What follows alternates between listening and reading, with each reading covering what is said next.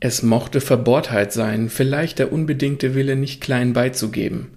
Und doch stellte der Anführer der Soldaten sich einer Kraft entgegen, die im nächsten Moment sein Herz sprengen konnte.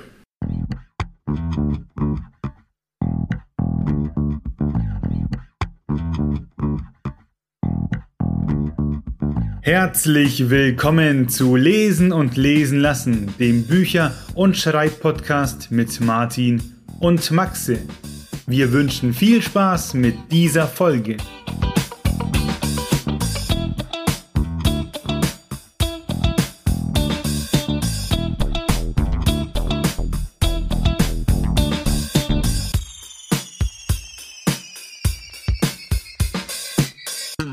Lachen ist die beste Medizin. In der Graphic Novel Phantasmen kann aber schon ein Lächeln den Tod bedeuten. Wieso das so ist, das erklären uns unsere Gäste, Autor Kai Meier und Illustrator Jurek Malotke. Servus, hallo. Hallo. Hallo, danke für die Einladung. Freut uns, dass ihr da seid. Äh, vom Jurek haben wir vorher hinter den Kulissen gehört, dass der Tag gut war. Kai, von dir wissen wir noch nicht, wie dein Tag bisher so gelaufen ist. Ich korrigiere gerade den, den neuen Roman. Also ich beziehungsweise mache gerade die erste Überarbeitung, nachdem ich ähm, jetzt irgendwie vor ein paar Tagen die erste Fassung fertig geschrieben habe. Und dann habe ich meistens schlechte Laune. Ähm, weil, weil das Überarbeiten von der ersten Fassung meistens immer ganz schrecklich ist. Ähm, weil man immer denkt, irgendwie ist es alles furchtbar und ähm, das hätte man alles viel besser machen müssen. Es hält sich noch in Grenzen tatsächlich im Moment. Aber ähm, ja, das ist so, das ist mein Tag im Moment und das sind auch noch einige Tage. Okay. Das Wie sind aber dann noch deine eigenen Korrekturen oder ist, da- hat da schon jemand anderes drüber gelesen jetzt? Nee, nee, das ist, das sind meine eigenen. Also ich ähm, schreibe ja das Manuskript erstmal quasi komplett runter und dann ähm, gehe ich da zweimal drüber. Immer einmal, einmal am Monitor beziehungsweise am Laptop und, ähm, und dann nochmal danach ein zweites Mal auf Papier, weil man auf Papier einfach andere Dinge sieht. Und dann, ähm, ja, und dann, dann, dann schicke ich es ab und dann geht's ins Lektorat und Korrektorat und dann kommen nochmal die Fahnen und also da kriege ich das quasi nochmal zweimal. Da bekomme ich es einmal, einmal bekomme ich die lektorierte Fassung nochmal, also quasi die Anmerkungen der Lektorin und dann nachher nochmal ähm, die Korrektur, die offiziellen Korrekturfahnen. Also das ist dann der fertig gesetzte Text und in denen soll man dann nicht mehr so viel machen, weil das dann quasi immer Geld kostet, wenn die dann nochmal rein müssen nachher. Sehr cool, der Blick hinter die Kulissen des Business. Mhm. Wie, komm, wie kommst du denn meistens aus so dem Tief wieder raus? Ach, das ist jetzt kein Tief in dem Sinne, aber es ist so, ähm, äh, ja, das sind so, so, ähm, so Momente hat man dann eher, so wo man denkt, Okay. um Gottes Willen. Also es ist jetzt nicht so der ganze Tag irgendwie fürchterlich, aber es, ich habe dann immer so Momente, wo ich denke, oh Gott, und, und, und was mache ich jetzt mit der Szene und die ist viel zu lang und die Sätze sind zu kompliziert und ähm, irgendwas stimmt der mit der Motivation nicht und Außerdem habe ich dann irgendwas nicht mehr gedacht, was ich zwei Wochen vorher etabliert habe in, der, in, in dem Roman. Und ähm, also solche Sachen. Es ist so Kleinkram. Also das ist alles nichts, was man äh, nicht irgendwie relativ schnell beheben kann. Aber es sind halt alles irgendwie Dinge, auf die man keine Lust hat. Es ist wie wenn man so, so einen Kabelsalat entwirren muss, so dass am Ende So ein bisschen, ja, genau, wahrscheinlich. Da stelle ich mir die Frage, Jurek, als Zeichner, kannst du das nachfühlen?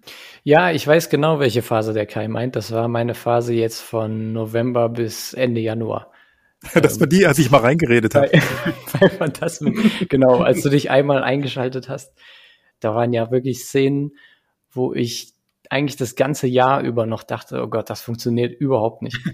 Und das Gute war ja, dass du mir aber auf viele dieser Fragen einfach direkt eine ganz einfache Antwort äh, gegeben hast, aber auch jetzt auch nicht auf alle. Also ich weiß, ich kenne genau dieses Gefühl, dass man also denkt, oh Gott.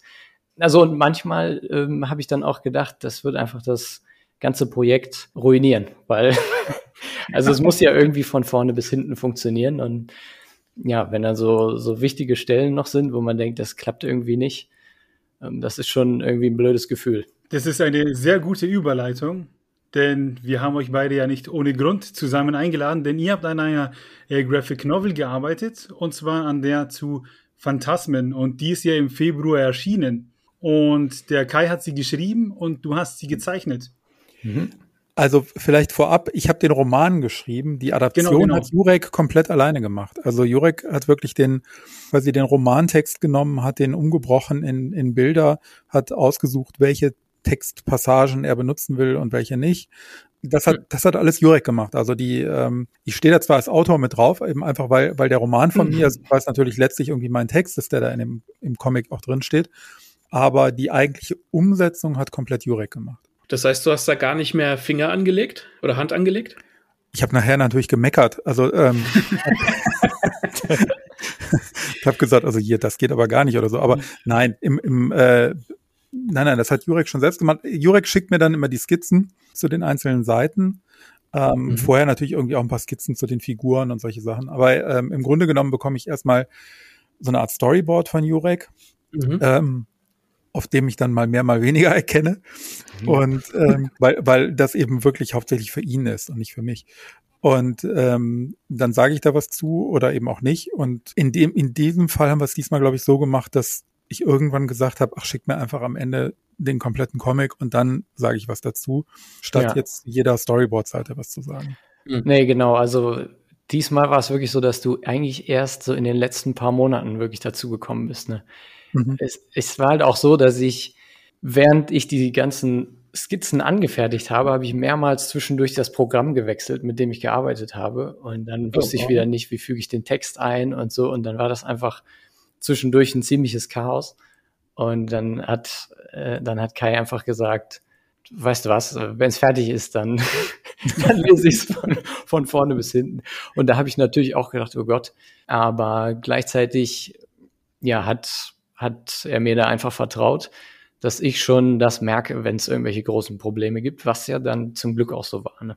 Es war ja schon die zweite Adaption, die Jurek gemacht hat von, von einem meiner Stoffe. Also vorher gab es ja das Fleisch der vielen.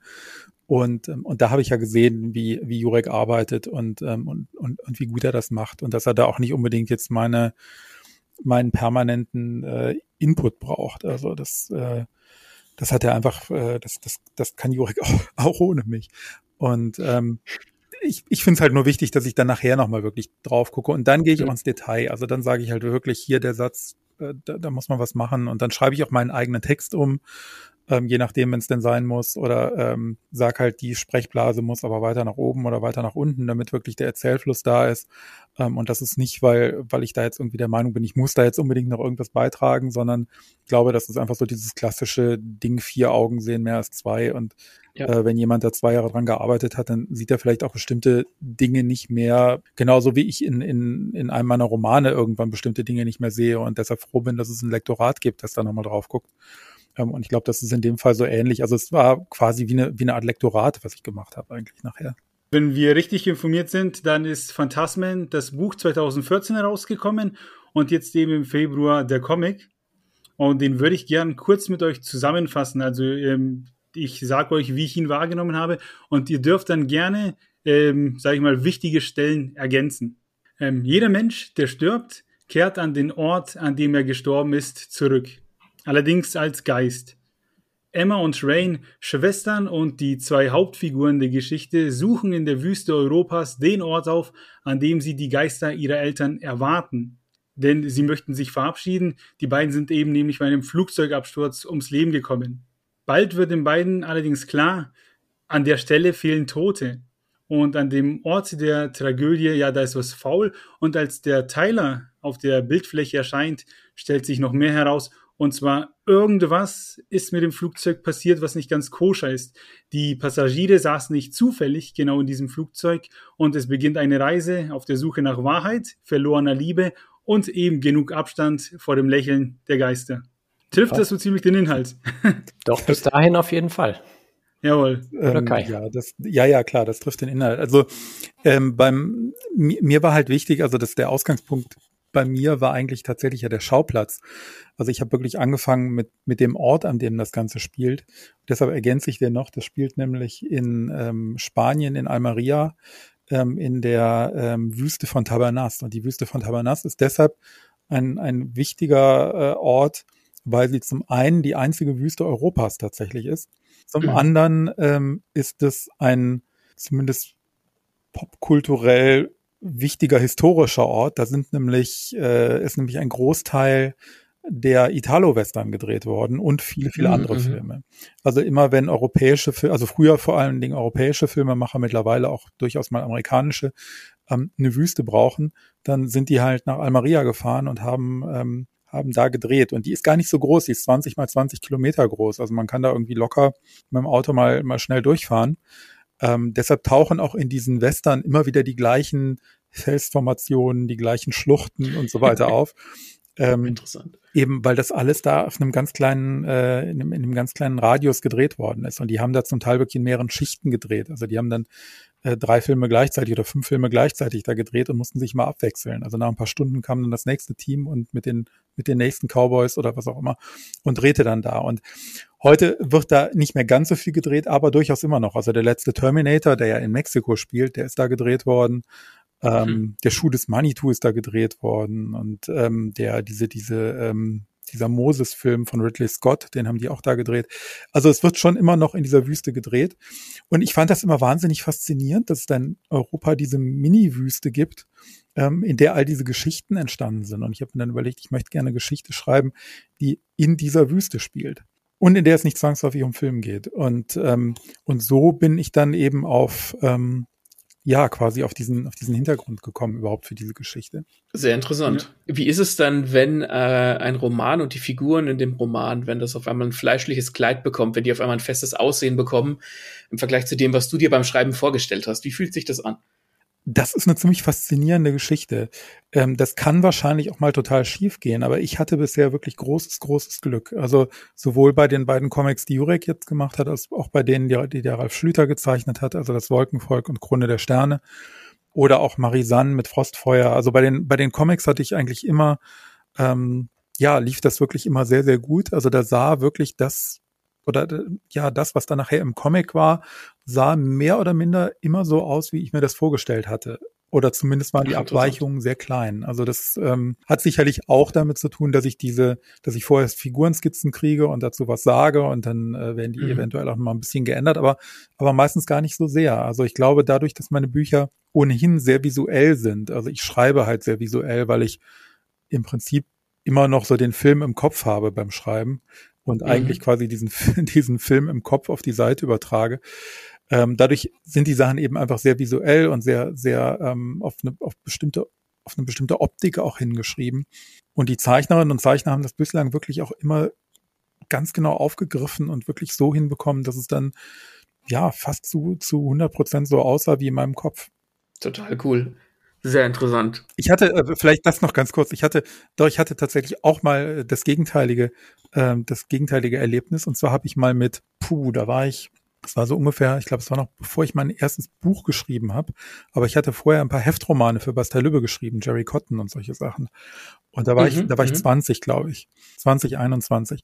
Und, ähm, und damals wollte ich unbedingt Comics schreiben. Und Bastei Lübbe kannte mich und dann lag es halt irgendwie nah, was für die Gespenstergeschichten zu machen, wer das noch kennt. Gespenstergeschichten ist mhm. eine, war eine, ja, Grusel-Comic-Serie, die über, ich weiß gar nicht, 25 Jahre, 30 Jahre lief. Ähm, mit, mit Kurzgeschichten. Und ich habe dann damals drei Kurzgeschichten für die geschrieben. Und das lief bei denen allerdings so, dass man eine nur eine Zusammenfassung schrieb. Also der Autor schrieb tatsächlich nur eine Zusammenfassung der Geschichte. Dann wurde das ins Türkische oder Spanische übersetzt, je nachdem, wo der Zeichner saß. Dann zeichneten die das, dann kam das zurück zu Bastei und dann durfte man aber als Autor nicht die eigenen Dialoge reinschreiben, sondern dann gab es jemanden, der da saß bei Bastei und eben nichts anderes gemacht hat, als komplett alle Dialoge für alle Kurzgeschichten okay. zu schreiben. okay. Ähm, das heißt, da war sehr viel Potenzial für Irrtümer und ähm, Dinge, die schiefgehen konnten. Äh, es fing dann an mit der Übersetzung, dann mit dem Zeichner, mit dem man keinen Kontakt hatte, bis hin zu diesem Dialogschreiber, der ähm, ehrlich gesagt ganz grauenvolle Dialoge geschrieben hat und mit dem man auch keinen Kontakt hatte. Das heißt, also da, und da ging dann schon einiges schief. Also diese drei Geschichtchen, die jetzt auch nicht toll waren, äh, das war auch ziemlicher Quatsch, muss ich jetzt auch von mir aus sagen. Aber ähm, die wurden dann nicht besser dadurch, dass die eben noch durch diverse Hände gingen und jeder da irgendwie mitmachte, was er wollte und ähm, und und das auch mit wechselnder, sagen wir mal, Kompetenz. Also da da habe ich auch mal das Gegenteil erlebt. Aber alles, was jetzt bei, ähm, also anfangs bei Harper und dann eben später bei Splitter erschienen ist, ähm, da war die Zusammenarbeit wirklich immer super und da ist wirklich auch das bei rausgekommen, was ich mir gewünscht habe. Ja, wunderbar. Dann geben wir an der Stelle, denke ich, gleich mal das Mikrofon weiter zu Jurek ähm, und fragen, waren da bei dir sofort die Bilder im Kopf, als du Phantasmen gelesen hast oder hast du auch nur Spanisch verstanden? Äh, ja, also erstmal guter Witz. Ähm, und äh, vor allen Dingen, weil die ja auch in Spanien spielt, die Geschichte. Also ich habe beim ersten Lesen direkt Bilder im Kopf gehabt, die sind aber nicht so, ja, nicht so besonders deutlich vielleicht direkt gewesen. Und dann aber habe ich sie natürlich für die Adaption nochmal gelesen. Äh, und irgendwie nochmal und nochmal und nochmal. Und was ich so interessant dabei finde, ist, naja, dass eigentlich relativ schnell klar ist, also der Kai muss nicht viel schreiben äh, in seinem Buch, bevor ich irgendwie das Gefühl habe, ich weiß genau, welches Bild er meint. Und ich hm. glaube, es gibt auch irgendwie so ein, so ein kollektives Bildergedächtnis, habe ich das Gefühl, aus dem äh, der Kai sich vielleicht für den Roman bedient hat und aus dem ich mich jetzt auch für die Adaption bedient habe.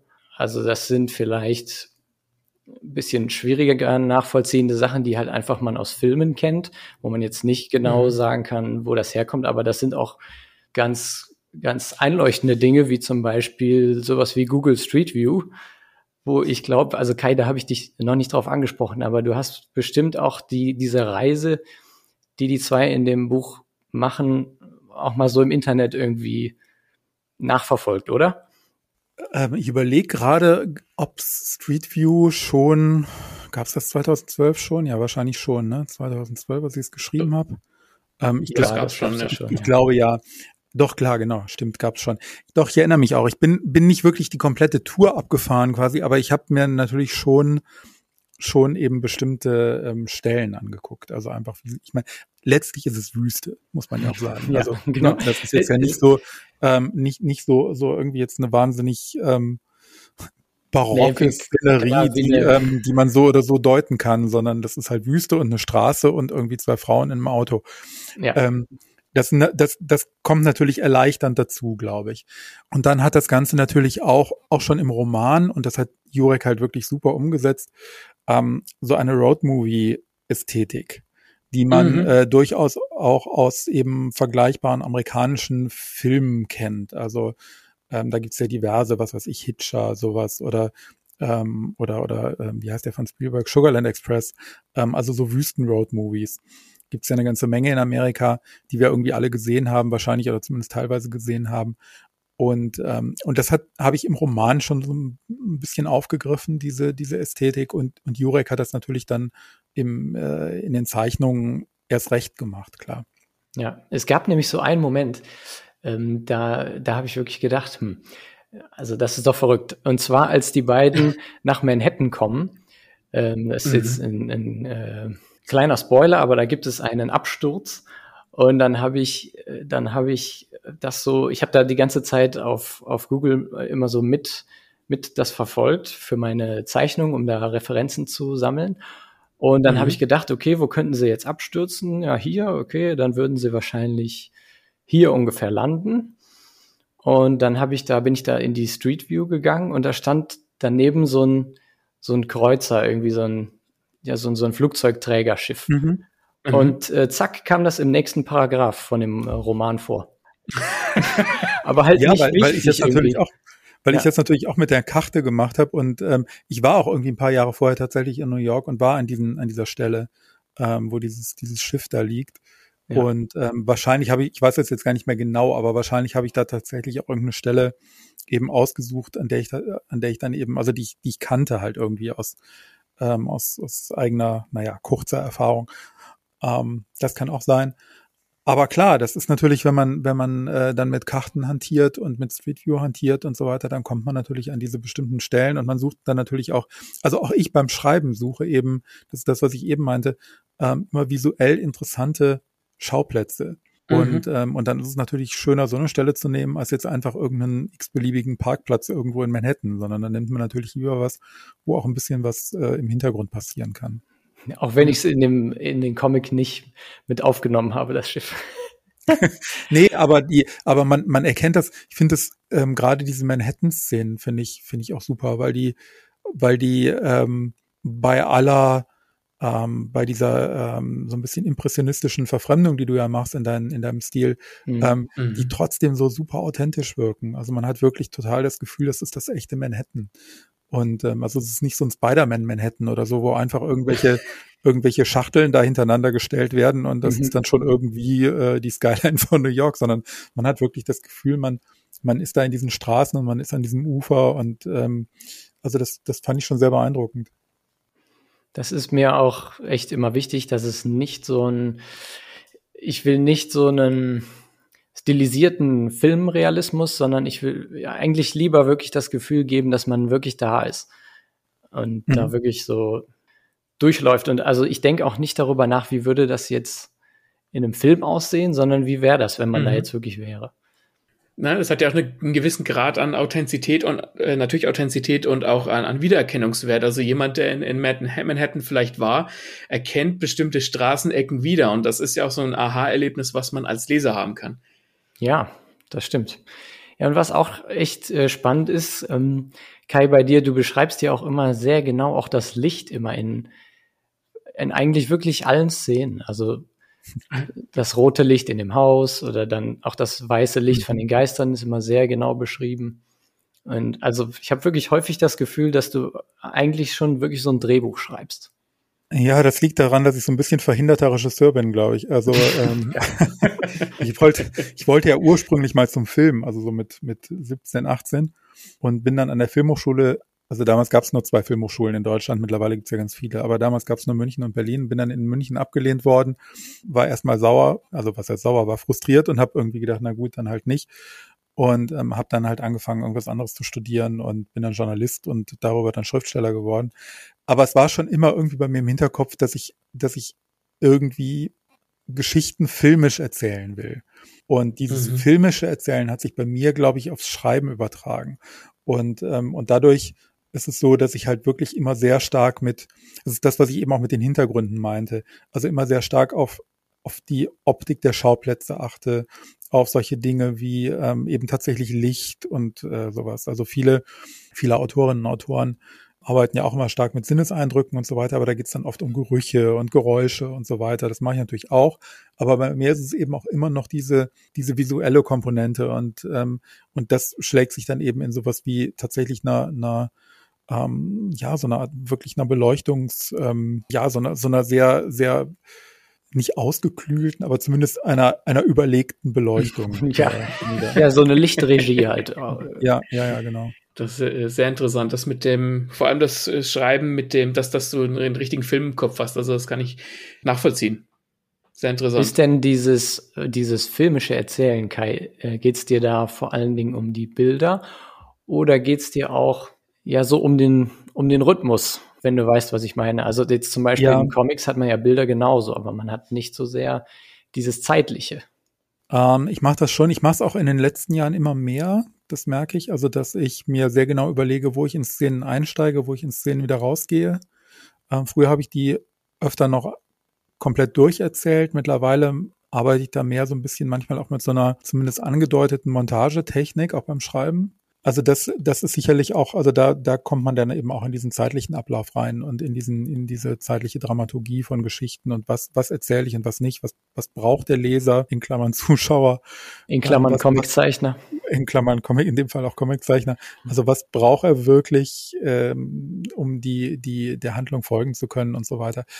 Ähm, ja, klar, also dieses Filmische schlägt sich letztlich in allem nieder. Auch, auch in den Dialogen natürlich. Also ich ja. schreibe auch relativ filmische Dialoge. Also meine Dialoge sind, die könnte man jetzt nicht eins zu eins in den Film übertragen, weil sie einfach viel zu lang sind, weil ich gern lange Dialoge schreibe. Aber es ist schon, ähm, ich habe schon, schon oft auch so einen, so, einen, so einen etwas filmischen Schlagabtausch in den Dialogen und so. Also man, man, man merkt das schon, glaube ich, immer noch sehr. Das macht es mir auf jeden Fall äh, sehr leicht. Also mir als Zeichner macht es das sehr leicht bei der Adaption. Ne? Darum ähm, läuft das, glaube ich, immer ganz gut, nach deinen Geschichten zu arbeiten, auch wenn ich kein Skript habe. So, das, das funktioniert einfach wirklich sehr gut. Mhm. Bei dir hat man jetzt eben gemerkt, da stecken auch äh, Journalisten-Attitüden. Ähm, also, so wie du die Fragen stellst, gab es da auch in der Vergangenheit was? Oder warst du direkt Zeichner von Kleinern? Ähm, ich glaube, ich bin einfach neugierig. Ähm, das ist gut. ja, nee, ich war, ich war immer, immer Zeichner gewesen. Okay. Ähm, zwischendurch, äh, ich habe auch Musik gemacht und ich habe auch mal Kurzgeschichten geschrieben, aber das hat alles nichts mit Fragen zu tun eigentlich. zu Phantasmen. Und zwar haben wir uns, beziehungsweise habe ich mich hier aufgeschrieben, Rain. die ja aufgrund ihrer intelligenten Schwester so ein bisschen in den Schatten gestellt wird. Die kommt mit ihren Eltern und vor allem mit den Großeltern nicht zurecht und die reist vor der Geistertragödie nach Afrika, um eben die Eltern dort zu finden. Die arbeiten dort als Helfer. Die Ereignisse, die ihr dort widerfahren, gehen ihr dann ein bisschen auf die Psyche. Und zu Beginn des Comics spricht sie dann auch im Auto von ihrer Phobie-Skala. Und mit dieser Phobie-Skala bewertet sie Situationen so hinsichtlich äh, ein bisschen dem, was sie ertragen kann. Und jetzt die Frage, wie ist das bei euch so? Wo schlägt bei euch die Phobie-Skala an? Geld. Kurz und knapp. Ja. ja, auf jeden Fall. Also bei Geld, äh, ja, auf jeden Fall. Ja, das heißt, du machst dir ständig Sorgen ums Geld. Ich mache ich mach mir nicht, nicht ständig Sorgen ums Geld, aber wenn Geld, wenn es um Geld geht, dann mache ich mir relativ sofort Sorgen. Ja. Gut, dass du Comiczeichner geworden bist. Ja, auf jeden Fall. Das war wahrscheinlich auch so ein bisschen als Schocktherapie gedacht von mir, unterbewusst ja, freiberufliche Künstler äh, oder freiberufliche Künstler, Künstlerjobs sind immer super für sowas. Kennen wir ja irgendwie alle. Nein, also bei mir ist es, ähm, ach, weiß ich gar nicht, also so richtig Phobien habe ich nicht. Ich finde Spinnen doof, aber das ist, glaube ich, äh, ich glaube, das würde ich jetzt nicht gleich als Phobie bezeichnen mittlerweile bin ich dann doch so weit, dass ich nicht auf alle draufhaue, sondern sie auch mal vor die Tür setze und so. Also von daher ähm, ist es, glaube ich, keine Phobie mehr in dem Sinne. Nee, ich glaube, so eine richtige, richtige Phobie habe ich nicht. Wüsste ich jetzt nicht. So, Wahrscheinlich fallen mir nachher welche ein, wenn wir fertig sind, aber im Moment weiß ich keine. Wir haben eben schon drüber gesprochen, dass ziemlich viel ähm, Recherche auch in Phantasmen steckt, vor allem was die Umgebung angeht, äh, Manhattan und so. Was mich jetzt interessiert, ähm, da geht es ja auch um, um Nahtoderfahrung und um Nahtodforschung. Gibt's sowas tatsächlich wirklich oder äh, ist das fürs Buch oder für die Geschichte erfunden worden? Also Nahtodforschung gibt's klar. Ähm, ich habe das natürlich alles nochmal irgendwie eine Nummer größer gemacht und, und ein bisschen ähm, ja über über überspitzt und überzogen.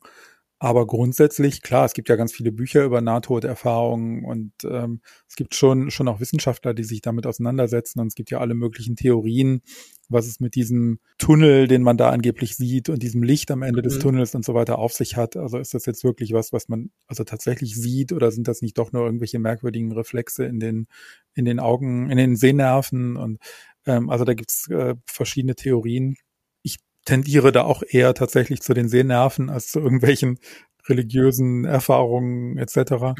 Aber äh, ja, es gibt Wissenschaftler, die sich damit auseinandersetzen und ich glaube gar nicht so wenige. Wovon es auch viele gibt in Phantasmen, sind die Geister. Die erzeugen ja den Horror in dem Comic und dem Buch. Und die Geister sind ein bisschen anders als die, die man so kennt, die die Leute erschrecken, weil die Gefahr kommt durch ihr Lächeln. Kai, wie würdest du sagen, was macht deine Geister so extrem außergewöhnlich? Die Idee war natürlich erst einmal die einer, einer Invasion und die eines Weltuntergangs. Und ich habe mir dann überlegt, wie kann ich das bewerkstelligen, ohne ähm, die altbekannten Aliens oder die Zombies oder irgendwelche Viren zu bemühen, sondern ich wollte irgendwas, was origineller ist und kam dann eben auf die Geister und fand an denen erstmal schön, dass die grundsätzlich eigentlich ungefährlich sind. Also die stehen einfach nur da. Das sind halt einfach nur leuchtende Gestalten. Die stehen plötzlich überall. Die, die Menschen fangen gerade nach, ich glaube, nach drei Jahren, also der, die, die Geschichte setzt ja ein, quasi drei Jahre, nachdem die ersten Geister aufgetaucht sind.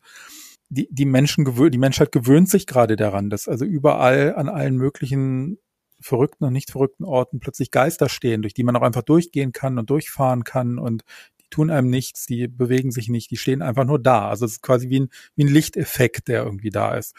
Oder eine Fata Morgana oder sowas. Und da gibt's aber eben immer mehr und mehr von und ähm, irgendwann dann eben auch Millionen davon auf der ganzen Welt. Und daraus entsteht natürlich so eine Mischung aus Bedrohungsszenario und wie gesagt auf der anderen Seite eben dieser Gewöhnung, die natürlich einsetzt, weil Menschen gewöhnen sich ja irgendwie an alles, das weiß man ja.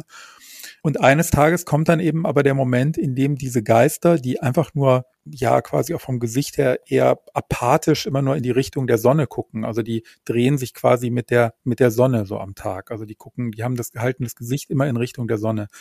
Ähm, und haben eben wirklich so ganz apathische Gesichtszüge, da tut sich nichts. Und irgendwann kommt eben dieser Tag, in dem alle Geister auf einen Schlag lächeln. Und jeder Mensch, der sich im Umkreis von 17 Metern von so einem Geist befindet, stirbt an Herzversagen. Und ähm, das war eigentlich so die, die, die Grundidee, wie man ähm, da wirklich eine konkrete Bedrohung einbaut. Und ich fand einfach die, die Vorstellung, dass ein Lächeln tötet, so nett. es ist ja auch ein Stück weit abstrakt, weil ein Lächeln ja äh, erstmal initial nichts Gefährliches darstellt. Es ist ja sogar was Positives. Ja, es ist ja eigentlich immer ein gutes erzählerisches Element, wenn man, wenn man mit äh, Kontrasten zu dem arbeitet, was man kennt und erwartet. Mhm. Das heißt, man versucht genau. ja immer Dinge zu finden, die die Leute nicht erwarten. Und, ähm, und besser als irgendeine ähm, böse Grimasse, finde ich, ist dann eigentlich ein Lächeln. Also die lächeln halt einfach, aber es ist natürlich auch kein, kein besonders freundliches Lächeln. Es ist eher so ein diabolisches Lächeln.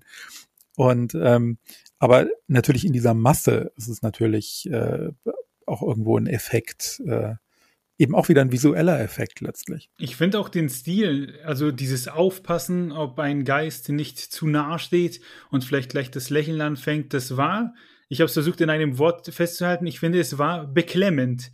Und das passt jetzt zum Genre Horror. Und die Frage an den Jurek, hast du da versucht, irgendwie so eine Atmosphäre, so eine beklemmende zu schaffen? Oder ist das jetzt etwas, das ich interpretiere und ja, einfach passt, würde ich sagen? Ich würde sagen, ich habe mich da immer ganz so in die Szene reingefühlt, ne, in die jeweilige Szene. Also in die Figuren.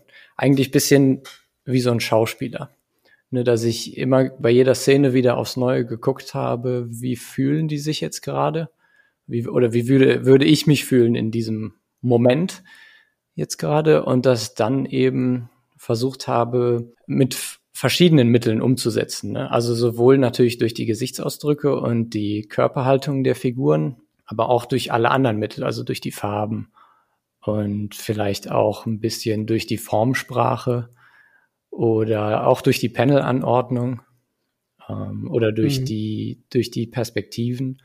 Und es gibt natürlich sehr sehr viele beklemmende Szenen. Also ich meine, als die Geister zum ersten Mal auftauchen, geht's ja im Grunde schon los, bevor man eigentlich überhaupt weiß, dass sie gefährlich sein können. Äh, ich finde, das ist schon so der erste Moment, der irgendwie so ein bisschen beklemmend ist, weil das ist irgendwie merkwürdig. Und da stimmt ja auch direkt irgendwie was nicht und so. Und man ist in einer ganz fremden Umgebung, irgendwo im Nichts und es ist Nacht und so. Das ist ja schon alles irgendwo sehr beklemmend und das sind alles Menschen, die bei einem schrecklichen Unglück gestorben sind. Und dann denkt man auch immer wieder an die, an die Schicksale äh, dieser ganzen Leute irgendwie und wie sie da jetzt so stehen.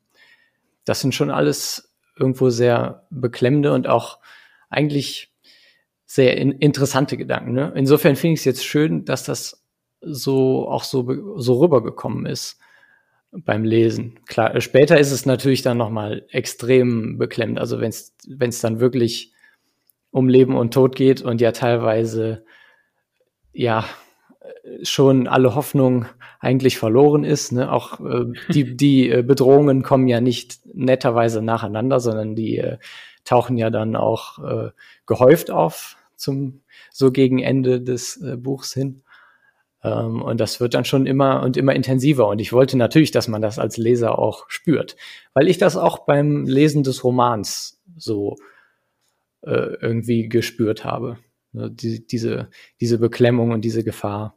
Ja. Wobei ich finde, ähm, dass, dass diese Beklemmung, klar, wenn die Gefahr dann so eminenter wird und ähm, man, es geht dann um Leben und Tod, da ist natürlich dann ein Sinn für Gefahr da, aber man weiß auch, mit was man es zu tun hat. Aber ich fand, oder ich finde, diese Beklemmung ist mehr am Anfang da, wenn diese Geister einfach auftauchen und sie sind da und sie gucken und du weißt gar nicht so richtig einzuordnen, was da ist. Sind die schlimm? Machen die was Schlimmes? Stehen sie nur rum? Gucken sie nur? Dieses Nicht-Wissen, was diese Geister tun und was sie machen, das fand, habe ich persönlich als beklemmender empfunden. Ja, ja, nicht, nicht Bescheid wissen, das ist eigentlich immer wirklich das Schlimmste, ne? Deswegen ja. auch, glaube ich, meine große Angst vorm Geld. Ähm, das hat auch immer viel mit Unwissenheit zu tun. Aber ähm, ja, das, deswegen finde ich es eigentlich so geschickt an der Geschichte, dass die Bedrohung sich auch irgendwie immer ein bisschen ändert. Also am Anfang, klar, mhm. sind es die, sind es die Geister und die sind auch bis zum Schluss bedrohlich. Aber selbst dann, als irgendwie klar ist, man weiß, wie sie funktionieren, ähm, dann werden ja auch irgendwann nochmal die Spielregeln ein bisschen geändert, dann, äh, dann werden es auf einmal doch mehr Geister, als man gedacht hat, dann geht es auf einmal schneller mit dem Lächeln, dann kommen auf einmal noch die Löwen zu und dann gibt's natürlich wie in jeder guten apokalyptischen Geschichte auch noch die Bedrohung durch die anderen Menschen, ähm, die ja jetzt mhm. alle ums Überleben kämpfen. Ne? Und ähm, die sind ja doch immer sehr unvorhersehbar und da gibt es ja auch einige ähm, Beispiele in dem, in dem Comic, wie ja auch die, die Menschen dann ja die eigentliche Bedrohung letztendlich sind. Wie es halt meistens so ist, ne? Genau. Ich finde, dass dein, dein Stil, ähm, dein Zeichenstil, der hat was ähm, Ätherisches an sich. Das klingt jetzt so, so ein bisschen, als wäre ich voll der ESO-Typ, bin ich nicht. Aber es hat relativ wenig Outlines und es wirkt alles so ein bisschen, auf mich hat das so ein bisschen schemenhaft gewirkt. Mhm. Würdest du sagen, dass dein Stil der Geschichte zugute kommt oder hast du das bewusst so ein bisschen, so ein bisschen an den, an den Stellschrauben gedreht, dass das so aussieht, wie es soll? Ja, also, also ich hoffe natürlich, dass äh, der Stil der Geschichte zugute kommt. Man kann es natürlich so richtig nur vergleichen, wenn man jetzt auch eine andere Version hätte, ne? Also mhm. auch noch eine in einem klassischen Comic-Stil mit Konturen und so. Ich habe da einfach, ich, ich gehe an meine Zeichnung immer sehr intuitiv irgendwie ran. Ich probiere auch immer gerne neue Sachen aus. Und hier war es jetzt so, dass ich von Anfang an eben dieses Filmische irgendwie im Sinn hatte. Das, das gibt der Roman einfach irgendwie vor. Mhm. Und dass es mir ganz, ganz wichtig war, so die, die Qualität von, von dem Licht, was immer überall ist und, und von dieser weiten Landschaft, durch die ja auch irgendwie immer so ein, so ein Gefühl von Freiheit, finde ich, vermittelt wird in der Geschichte. Äh, das wollte ich alles so gut wie möglich wiedergeben. Und ich finde, diese Outlines, die, die machen das Bild immer irgendwie so flach, die stilisieren das so und das wollte ich nicht. Und, und außerdem habe ich mich gefragt, ähm, warum müssen eigentlich Comics heutzutage noch Outlines haben? Also das war ja damals auch so ein bisschen mhm. drucktechnisch bedingt. Ne? Ähm, mhm. Jetzt heutzutage werden Comics ja ganz anders hergestellt als äh, damals in den, was weiß ich, Anfang des 20. Jahrhunderts, als, als das entstanden ist. Ne? Und, und darum habe ich gedacht, ich, ich probiere jetzt einfach mal was anderes aus und gucke, wie ich das möglichst gut auf die Geschichte zuschneiden, zuschneidern kann und gucke einfach mal, ob es funktioniert. Also das war auch ehrlich gesagt nicht die ganze Zeit klar und schon gar nicht ganz am Anfang. Es waren auf den ersten paar Testseiten, die wir gemacht haben, auch noch äh, an manchen Stellen Outlines drauf. Aber die sind dann halt im Laufe der Arbeit an dem Buch immer weiter verschwunden, weil ich gesehen habe, ich brauche sie nicht. Ich finde das total spannend, weil diese, dieser, ähm, der Stil vom Jurek, der hat ja, wie gesagt, so ein bisschen so was Impressionistisches. Also oft werden ja Dinge nur mhm. angedeutet, über Farben angedeutet und so weiter. Und es gibt eben keine Outlines. Und komischerweise entsteht gerade dadurch, zumindest für mich und ich glaube durchaus auch für die anderen Leser und Leserinnen und Leser, ähm, so ein, doch so ein filmischer Effekt. Also Film ist ja eigentlich was, wo, wo ein Bild sehr konkret ist, also wo ein Bild ganz klar ist und alles ist in HD und so weiter. Und der, der, ähm, der, der Comic, wie er jetzt ist, hat eben ja eben so ein bisschen diesen, ja, wie gesagt, impressionistischen Stil, der eben wenn man einfach ein einzelnes Bild nimmt, gar nicht so filmisch ist. Aber wenn man das mhm. liest, wirkt es unglaublich filmisch. Also es rauscht wirklich so an einem vorbei. Es ist so ein bisschen wie so ein, also das ist dann quasi so die, die, die Rückentwicklung ähm, vom, wieder zurück zum, dass der Film ins Einzelbild zurück umgebrochen Interessant. wird. Also das hat so ein, so ein ähm, das, ich finde das total fand das total spannend. Also als ich es dann wirklich zum ersten Mal komplett am Stück gelesen habe, habe ich gedacht, das liest sich wirklich total wie ein Film und und vieles entsteht auch so im Kopf dabei. Also das ist auch ganz interessant. Mhm, also weil mhm. eben manches, gerade wenn man zum Beispiel die, die New York-Szenen nimmt, die sind auf der einen Seite sind die ultra realistisch, auf der anderen Seite ist ganz vieles wirklich nur angedeutet durch durch ähm, Farbpunkte und Flächen und und so weiter und trotzdem entsteht im Kopf irgendwie dieses dieses ultra realistische Bild. Also das ich finde das ganz, ganz spannenden, ganz, ganz faszinierenden Stil. Das sage ich jetzt nicht, weil der Jurek mithört. Ich, äh, ich habe gerade nicht hingehört. Was hat er gesagt? ich, ich würde da gleich einhaken, denn da ist ja auch viel Action in der Graphic Novel. Ähm, nicht nur die, durch die Angst äh, über die Geister, sondern da wird auch geschossen äh, und sich schnell bewegt. Und es gibt sogar eine Szene, da springen sie aus dem Fenster. Und ich finde, so ein paar Bilder waren auch einfach, ähm, mir fällt kein anderes Wort ein, die waren laut. Und wie ist denn bei mhm. dir der Lärmpegel zu Hause, wenn du zeichnest? Ähm, muss dann alles mucksmäuschen still sein oder läuft da Slipknot auf Anschlag? das ist echt, das ist mal eine interessante Frage. Also ich kann, ich kann auch was hören beim Arbeiten, aber nicht bei jedem einzelnen Arbeitsschritt. Also wo ich vor allen Dingen die Stille brauchte, war, als ich die Seiten anskizziert habe und die Aufteilung gemacht habe. Ähm, das ist wirklich was, da, da muss ich mich sehr konzentrieren. Da, ähm, da konnte ich keine Musik bei hören. Und aber gerade bei der Kolorierung habe ich eigentlich sehr gerne Musik dabei am Laufen. Also wenn es auch zur Stimmung passt, die gerade im, im Comic irgendwie ist, äh, dann motiviert mich das auch total und inspiriert mich auch. Ich weiß jetzt nicht, ob es, ob es nötig ist, aber es kann auf jeden Fall sehr schön sein und auch sehr helfen. Sehr cool. Also ich weiß noch am Schluss, da gab es so eine unglaublich deprimierende, traurige Szene und da habe ich auch, um mich da so in die traurige Stimmung zu begeben, habe ich auch ein bisschen äh, Nick Cave angemacht. das heißt, du hörst dann die Musik immer passend zur Szene oder war das da, war das eine Ausnahme? Je nachdem, also ja, schon, schon irgendwie. Also, aber mehr so, ich, also ich höre jetzt zum Beispiel keine Westernmusik, wenn ich die Wüstenszene zeichne oder so. Nicht, nicht so programmatisch oder, oder formelhaft, sondern einfach passend zur Emotion. Hm, Finde ich gut, ja. sehr interessant. Ja. Ich habe früher viel mehr Musik beim Schreiben gehört. Also mittlerweile, ich merke so, äh, mit den Jahren ist es immer weniger geworden. Also ich brauche immer mehr, mehr Ruhe oder zumindest ganz, ganz ruhige Musik. Ich hab, also ich konnte eigentlich nie Musik hören beim Schreiben, die Text hat, also wirklich immer nur instrumentale Geschichten, mhm. ganz viele Soundtracks natürlich oder so. Ähm, ja, mittlerweile immer mehr so so so Elektro-Geschichten und also so elektronische Geschichten, ähm, die dann oft eher auch so ein, so ein ja so bestimmte Atmosphären schaffen. Also gar nicht so, da geht's jetzt nicht um Melodien oder sowas. Das das geht noch ganz gut, aber ich habe auch immer mal Tage, wo ich wirklich überhaupt nichts mehr höre ähm, an Musik beim Schreiben, weil ich mich einfach sonst nicht vernünftig konzentrieren kann oder das Gefühl habe, irgendwie schlägt sich das dann nachher auf das Schreiben nieder. Man kann sich jetzt ja, was reinsteigern wahrscheinlich, aber, aber ähm, ja, ich habe irgendwie so das Gefühl mittlerweile. Ist wahrscheinlich auch so ein bisschen tagesformabhängig, könnte ich mir vorstellen. Ja, wahrscheinlich auch. Also klar, irgendwie ist ja jede, jede Form von Kreativität tagesabhängig, also das äh, tagesformabhängig, das kommt immer drauf an. Also ich bin eigentlich relativ diszipliniert und kann kann schon irgendwie so umschalten und kann sagen, so jetzt muss ich arbeiten und äh, dazu brauche ich A, meinen Laptop, zweimal zweitens meinen Kaffee und drittens irgendwie, je nachdem, Musik oder auch nicht.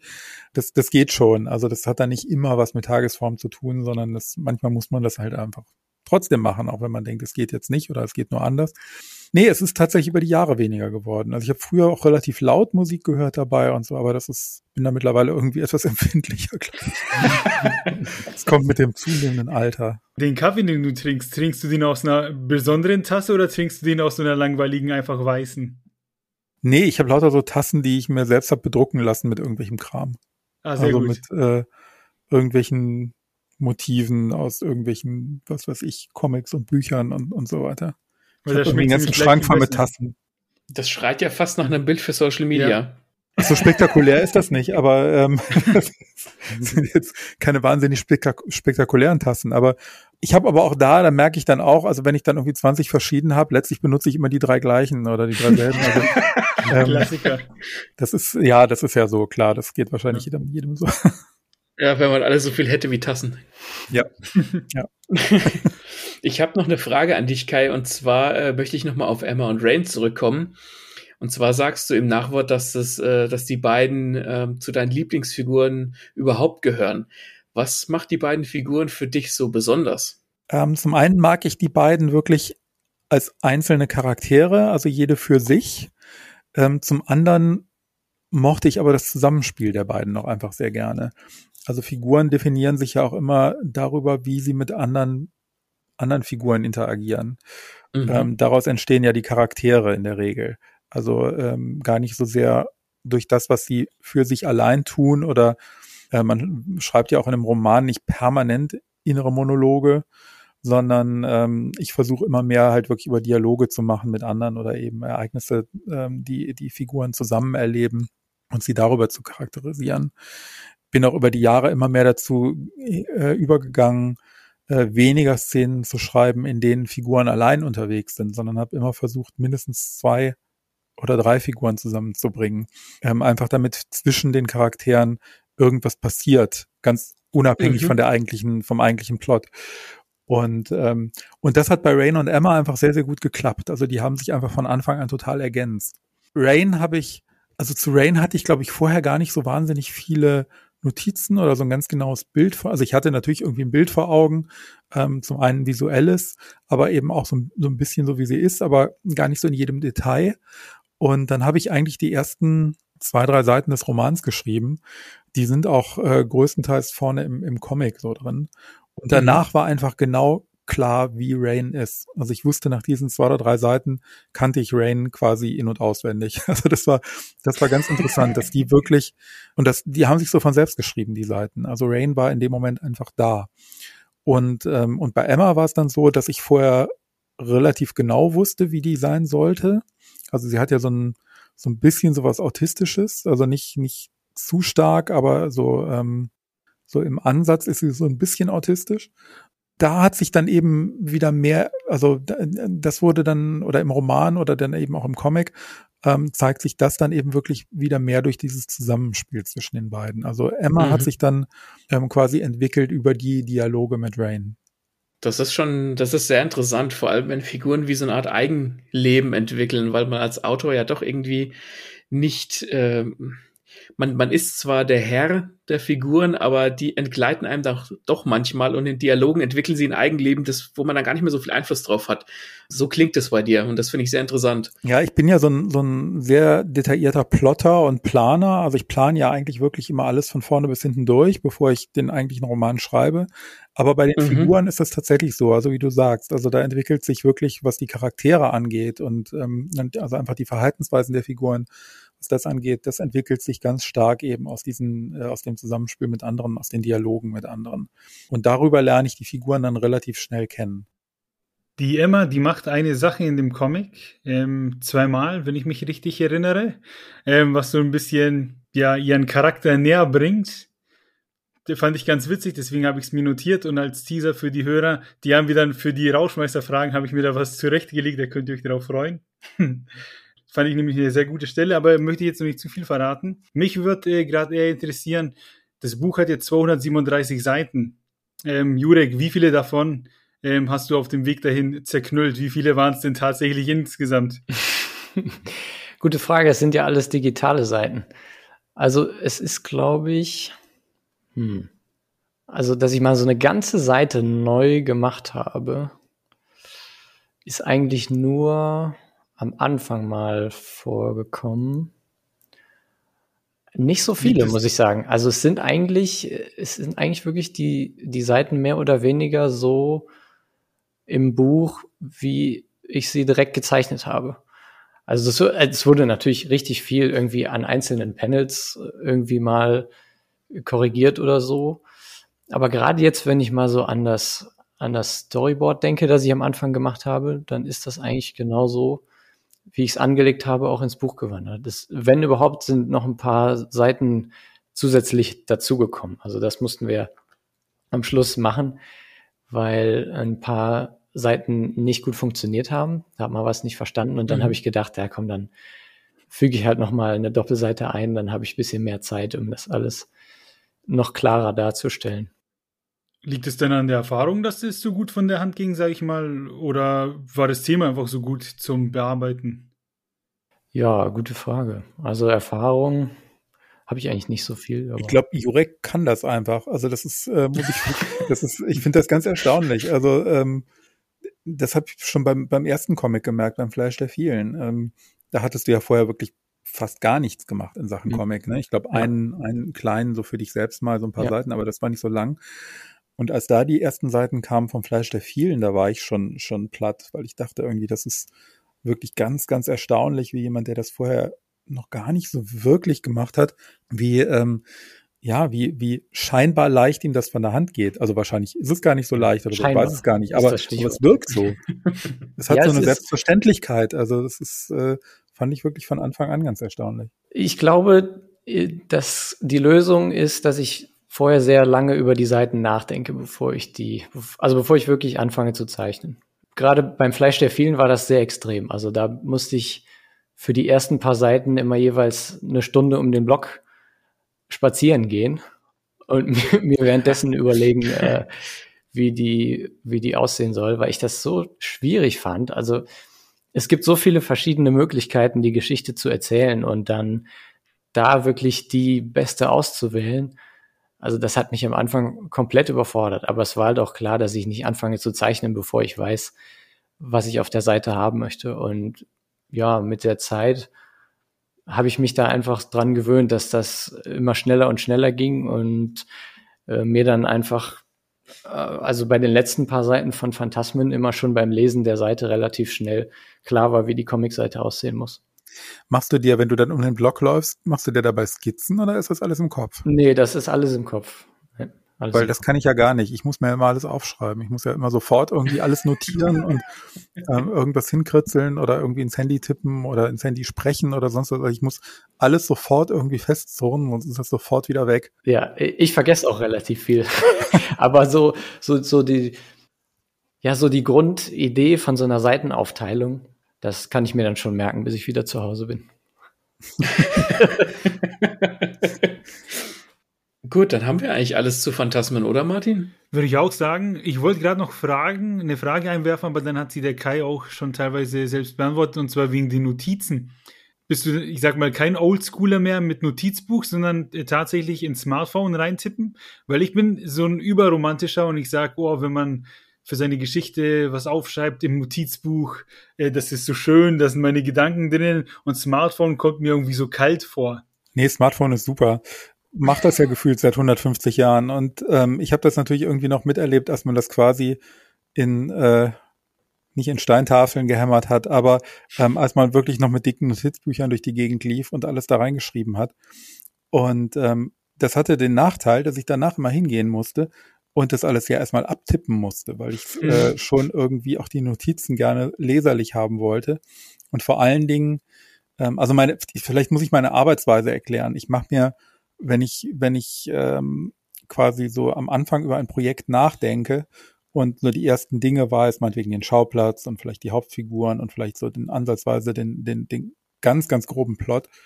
Und dann setze ich mich ja hin und recherchiere in der Regel immer relativ viel und ähm, mache mir dabei, also sammle dabei Ideen. Also das ist so eine Mischung aus Recherchieren, Ideen sammeln und konzipieren. Und das ist so bei, bei jedem Buch meistens so zwischen zwei und drei Monaten. Ähm, und in der Zeit schreibe ich halt einfach unglaublich viele Notizen auf.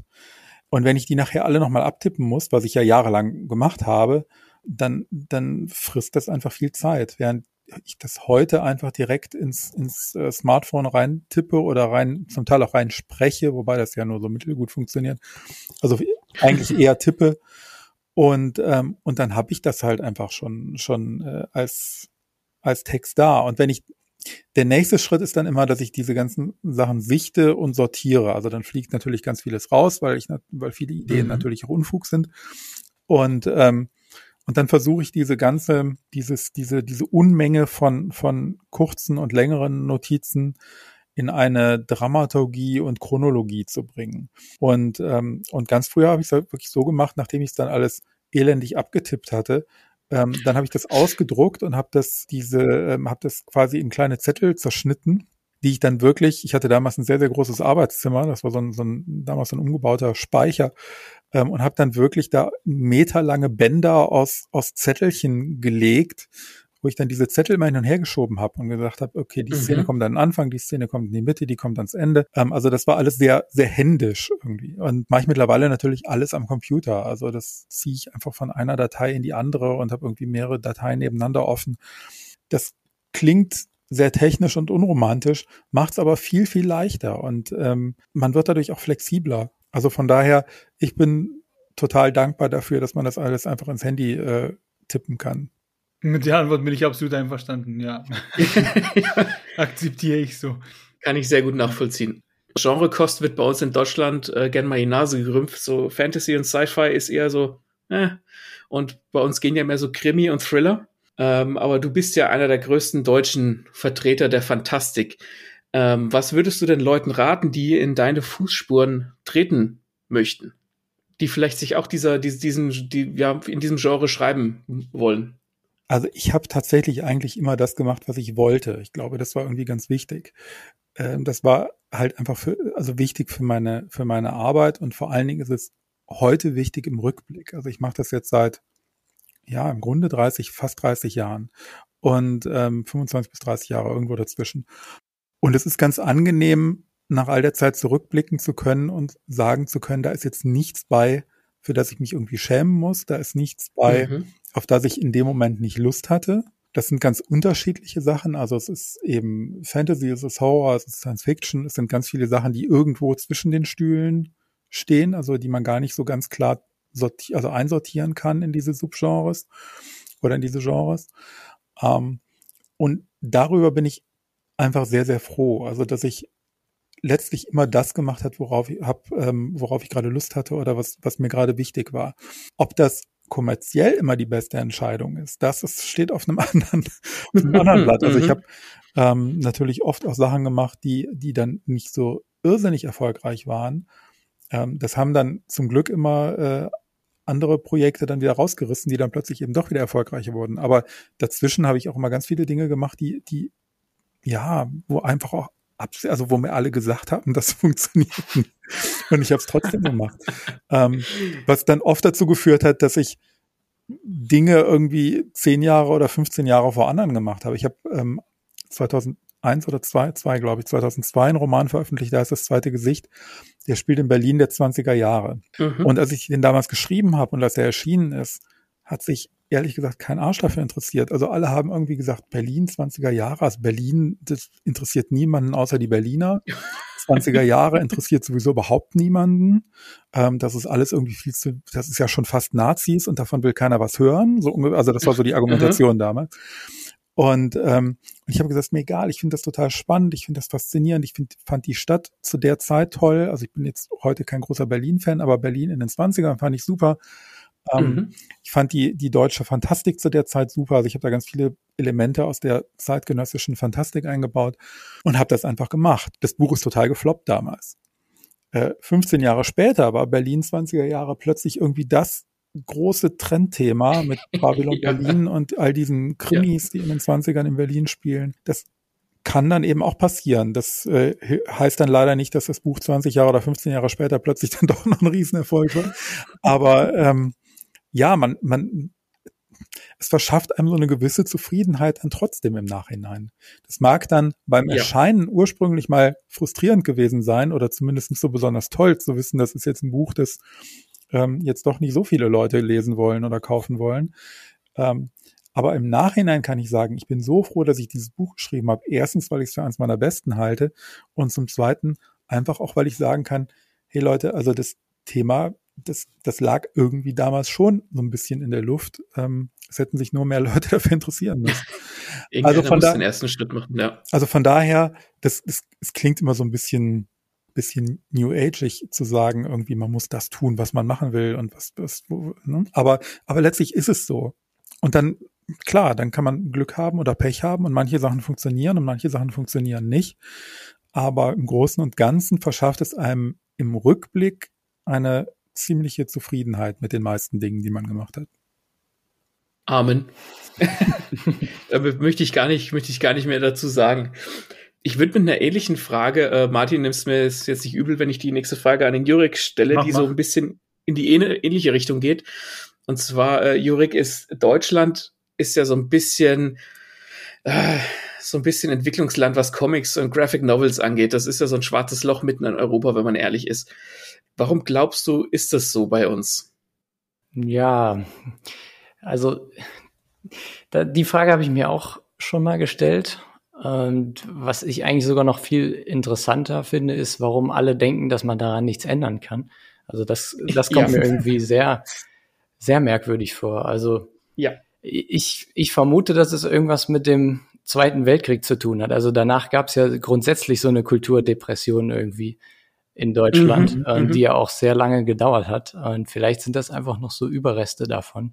Beim Manga, als das in den 90er Jahren dann so langsam hier aufkam, ich finde, daran sieht man eigentlich, dass es nicht so sein müsste. Also vielleicht hat man da auch dann einfach nur die Chance verpasst, auch die Comics für junge Leser interessant irgendwie zu machen. Aber man hat diese Chance ja jederzeit wieder. Also ich weiß nicht genau, äh, woran es liegt. Jetzt scheint es irgendwie sich so festgefahren zu haben. Ähm, und diese Abneigung oder diese Vorurteile gegen Comics, die werden halt dann Generation für Generation irgendwie immer weitergegeben. Mhm. Aber ich finde, das muss nicht so sein. Und eigentlich gibt's ja auch, gibt's ja auch Anzeichen dafür, dass es sich ändert. Also ich sehe zumindest äh, in den letzten paar Jahren eine unglaubliche äh, Qualität ja, in, äh, bei äh, deutschen Zeichner, Zeichnern und Zeichnerinnen. Also das Niveau ist so hoch, äh, da muss ich wirklich vor dem internationalen Vergleich gar nicht, gar nicht verstecken. Ja, ich hoffe, dass das äh, viele, viele neue Leser und Leserinnen ähm, an den, in den Markt bringt und dass vielleicht auch deutsche Comics international erfolgreicher werden. Vielleicht sind dann die ähm, vielleicht ist, sind dann auch Leute stolzer äh, auf deutsche Comics, was weiß ich. Es, es gibt viele Möglichkeiten, aber ich denke, es wird nicht immer so bleiben. Unterschreibe ich so. Sehr gute Antwort. Wie bist Vielen du denn dann eigentlich zum Comic-Zeichnen gekommen? Was war dann für dich das Ausschlaggebende? Ja, hm, also meine, meine Eltern hatten natürlich viele Comics zu Hause. Mein ähm, Vater hat immer gerne so lustiges Taschenbuch gelesen und hatte aber auch ähm, so ähm, ja diese Schwermetall-Sachen. Äh, mm, mm, mm, Großartig. Ja, also ja. wirklich toll. Ähm, und, und Calvin und Hobbes und, und all solche Sachen. Und ich habe die sehr früh schon immer aus dem Schrank gezogen und durchgeblättert. Ich habe auch im Kindergarten schon angefangen zu zeichnen und das ging irgendwie immer alles so Hand in Hand, bis ich dann irgendwann in der Oberstufe aufgehört habe mit dem Zeichnen also als Teil von so einer pubertären Identitätskrise, könnte man vielleicht sagen, ähm, wo ich dann auch irgendwie Anerkennung wollte von Älteren. Und ähm, das habe ich mit Comics nicht bekommen. Äh, ich habe damit äh, damals immer so auch so Fantasy-Sachen gezeichnet und äh, dann habe ich zweimal mit Erwachsenen gesprochen, die also gesehen haben, dass ich gut zeichnen kann und ähm, und mir also helfen wollten eigentlich, aber dann letztendlich mir geraten haben, damit aufzuhören. Also, also mit dem Zeichnen von, von so Fantasy-Sachen. Die meinten, dafür interessiert sich keiner, da wird man nicht ernst genommen. So. Und das hat mich einfach dann äh, auf den falschen Fuß erwischt und ich habe dann komplett aufgehört zu zeichnen für einige Jahre und auch keine Comics mehr gelesen. Und erst als mir dann irgendwie zu Weihnachten meine Tante mal so drei Graphic Novels geschenkt hat, also das war dann irgendwie 2013 oder 14. Ähm, da ging es auch gerade los mit dem mit diesem Graphic Novel, mit diesem sehr kleinen Graphic Novel Hype. Ähm, das, das ging da irgendwie gerade los und dann habe ich die gelesen und dann habe ich da auch mal selber nochmal angefangen, anders drüber nachzudenken, dass das eben auch ganz normale Literatur sein kann und ähm, und äh, der der äh, Kunst, die äh, kulturell und gesellschaftlich angesehen ist, ähm, die man so in Museen sieht oder in Theatern oder so, dass äh, Comics sich davon gar nicht so sehr unterscheiden. Und dann habe ich wieder angefangen und seitdem im Grunde weitergemacht. Ja. Das war bei mir gar nicht so unähnlich. Ich habe ähm, als Kind halt sehr viele Comics gelesen, so diese typischen Kindercomics. Also damals war das halt Yps und solche Sachen und mhm. ähm, so die, die alten EHPA Alben, also die, wie, wie hieß das, die großen Fantastik-Comics und sowas, was Ehapa da damals gemacht hat. Und zwar deshalb, weil es die am, am im Zeitschriftenladen gab. Also bei uns gab es ja keinen Comicladen. Ich bin auf dem Land groß mhm. geworden, aber es gab eben so diese, diese Ehapa-Sachen gab es halt überall. Und dann bin ich da eigentlich so ein bisschen so mit als, als äh, weiß ich nicht, so 12, 13-Jähriger vom Comic eigentlich so weggedriftet, habe dann eben viel, viel mehr Bücher und ähm, auch, auch Heftromane und sowas gelesen, aber eben immer Romane und hatte wirklich ein paar Jahre lang irgendwie gar kein großes Interesse mehr an Comics und bin dann mit ähm, so 18, 19, glaube ich, über Sandman und äh, Swamp Thing gestolpert mhm. damals. Und ähm, das, das war so kurz bevor Vertigo losging bei DC. Also DC hat ja dann eben unter diesem Vertigo-Label ähm, anspruchsvolle, fantastische Comics gemacht. Eben, das hat angefangen mit eben mit Sandman und ähm, und ein paar anderen Sachen in dieser Richtung. Und darüber bin ich dann wieder zum Comic gekommen, weil ich gemerkt habe, okay, Comic ist jetzt gar nicht nur irgendwie Conan der Barbar und äh, Warlord und äh, Superhelden und so weiter, sondern Comics können auch wirklich eine literarische Qualität haben. Und ja, und da war das bei mir dann eben auch so, dass ich plötzlich gemerkt habe, irgendwie, wie, wie toll Comics sein können und ähm, wie, wie, wie toll auch das Erzählen, wirklich dieses, also unabhängig vom Visuellen, sondern wirklich einfach das Erzählen im Comic sein kann. Und, mhm. ähm, und bin dann eben auch nach dieser Pause wieder quasi so äh, Hals über Kopf in den, in den Comic zurückgefallen. Ja, das wird immer so ein bisschen, ein bisschen unterschätzt. Man denkt, oder man, man, ist man, ja, von außen werden Comics immer so ein bisschen äh, argwöhnisch betrachtet. Ne? Das sind bunte Bilder und bei Comics denkt man zunächst an ja das lustige Taschenbuch, an, an Mickey Mouse, an, an die Marvel Comics, an die Superhelden, dass da aber ganz viel Qualität drin steckt. Ähm, das wird ganz gerne übersehen, finde ich. Wobei da ändert sich ganz, ganz viel, finde ich, schon seit ein paar Jahren. Also ich glaube, ähm, also selbst in Deutschland, wo Comics zwar kommerziell keine große Sache sind, aber ich glaube, die Anerkennung ist schon eine andere als noch vor, sagen wir mal, zehn Jahren. Also im Feuilleton findet viel mehr Comic statt, glaube ich, als, als früher. Dann kommt natürlich auch dazu, dass so irrsinnig viele Fernsehserien mittlerweile auf Comics basieren und mhm. Filme auf Comics mhm. basieren. Ähm, ich glaube, dadurch gibt es eine andere Anerkennung, Anerkennung von Comics. Also ich glaube schon, und dann ist natürlich auch einfach jetzt mittlerweile auch in den, in den Zeitungsredaktionen und Fernsehredaktionen und so weiter eine Generation am Zug, die, ähm, die eben doch schon mit Comics dann aufgewachsen ist, also auch mit guten Comics ja. aufgewachsen ist. Ähm, von daher glaube ich, es ändert sich gerade ganz viel. Es schlägt sich nicht zwangsläufig auf die Verkaufszahlen, äh, in den Verkaufszahlen nieder, weil Comic irgendwie ich habe sogar mittlerweile das Gefühl, dass Comic gar nicht mehr, also das Problem der Comics in Deutschland ist nicht mehr, dass man sie als zu zu trashig ansieht, wie das früher mal war, sondern mhm. dass sie heute fast schon so ein bisschen wieder so was Elitäres haben.